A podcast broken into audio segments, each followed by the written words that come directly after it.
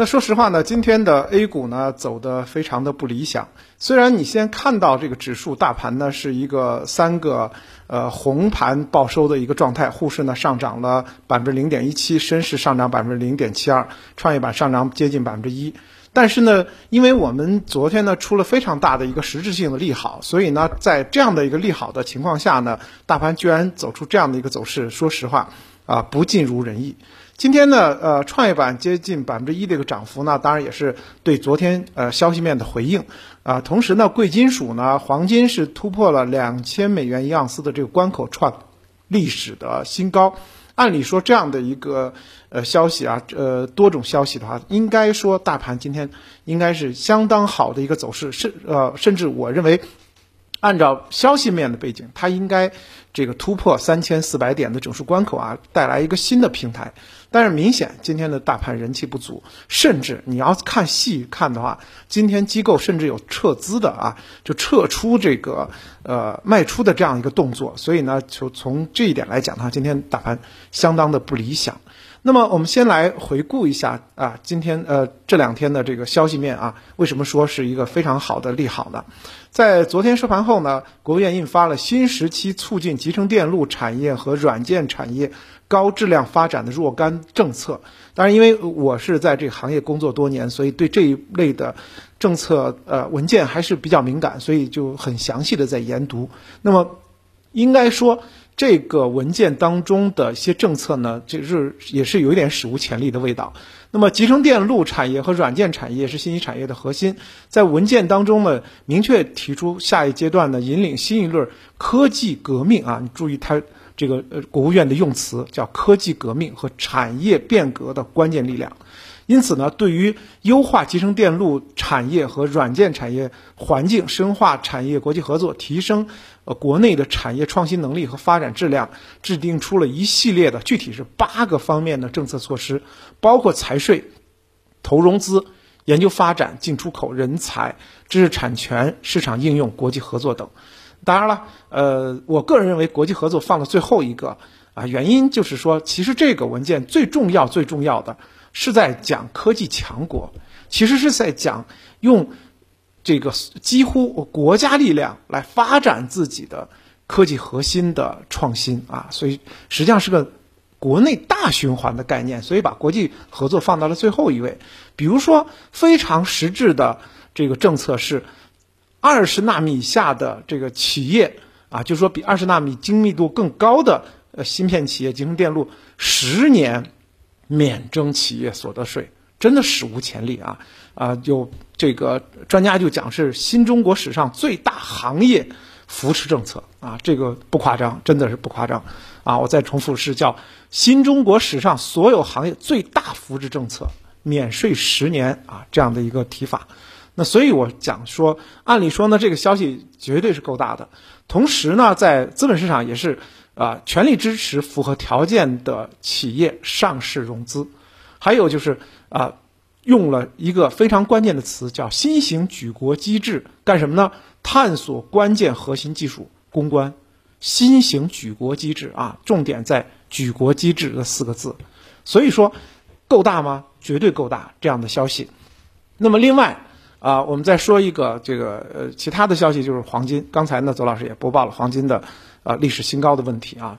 今年呢，全世界来讲的话，意外有点太多哈。我们知道这个啊，中东那边呢也发生了一起意外，那么这起意外直接带来的就是黄金飙升。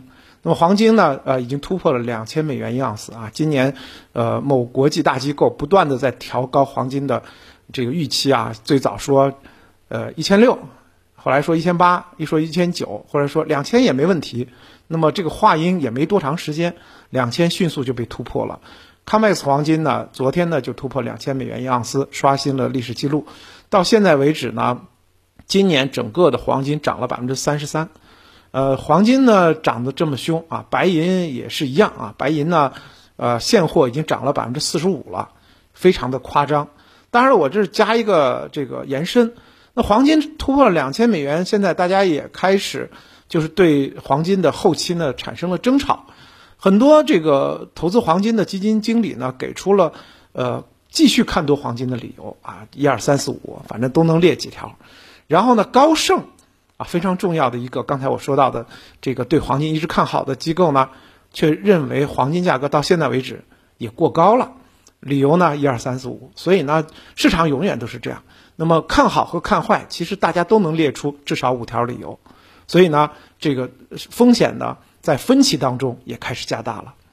另外呢，今天唯一啊，我个人认为稍稍有一些利空的，是来自于七月财新中国服务业啊这个 PMI。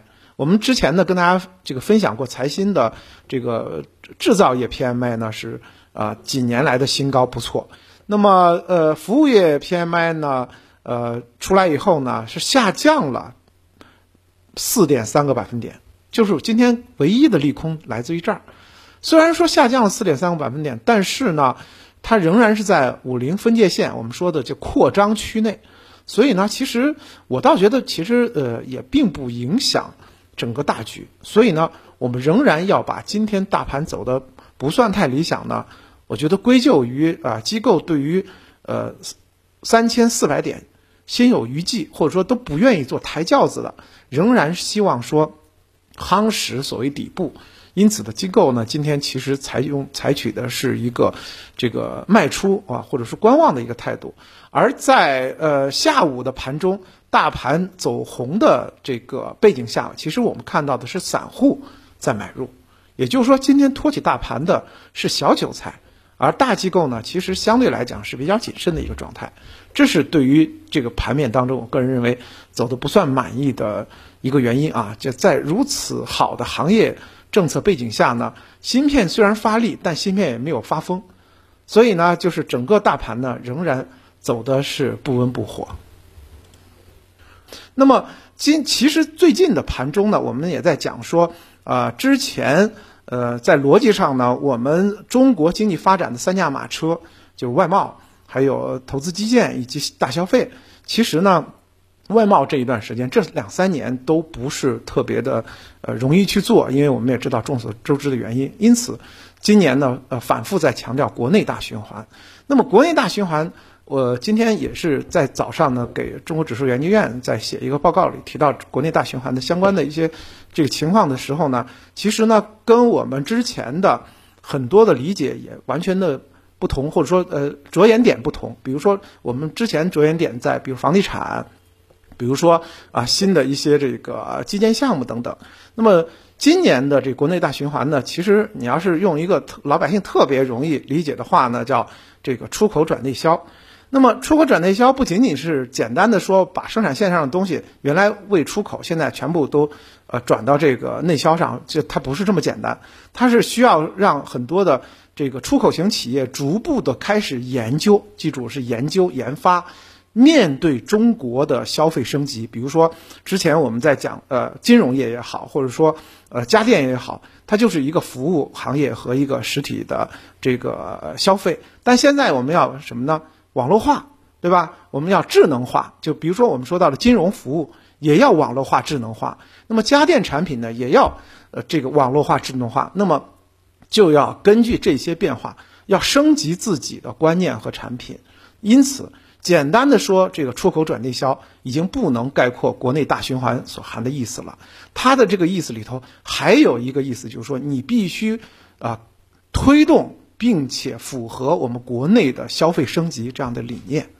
这是在这个呃 A 股当中呢也是一样，就是大家在找传统的消费企业当中呢，也要关注你找的这些传统的消费企业，它有没有这样的一个概念，就它要升级。它不升级的话，它就跟不上了。跟不上的话，那么未来就堪忧。而新兴的这种跟得上的企业的话，呃，跟得上这个国内大循环、跟得上产业升级的企业，可能后期呢才有机会。那比如说，我们再回到我们今年今今天 A 股当中的一些这个强势热点当中，比如说军工。军工呢，我们之前也帮大家分析过。首先一点，我不认为说它跟之前的军工的上涨的这个逻辑有相似的地方。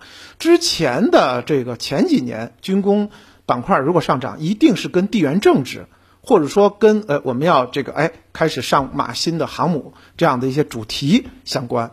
今年不是，今年的军工呢有两个这个逻辑。第一个逻辑是估值修复，第二个逻辑是科技。那么我们先说第一个逻辑。那么因为军工类其实也是国内大循环的一个分子。那么第一个逻辑，我们说估值修复。你知道，在今年军工股启动之前，军工股整个这个板块三年没动，甚至还在逐步下跌。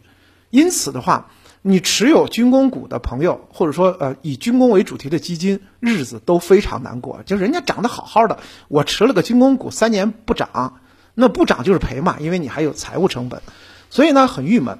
那么，但是反过来讲，大盘在整个从两千八。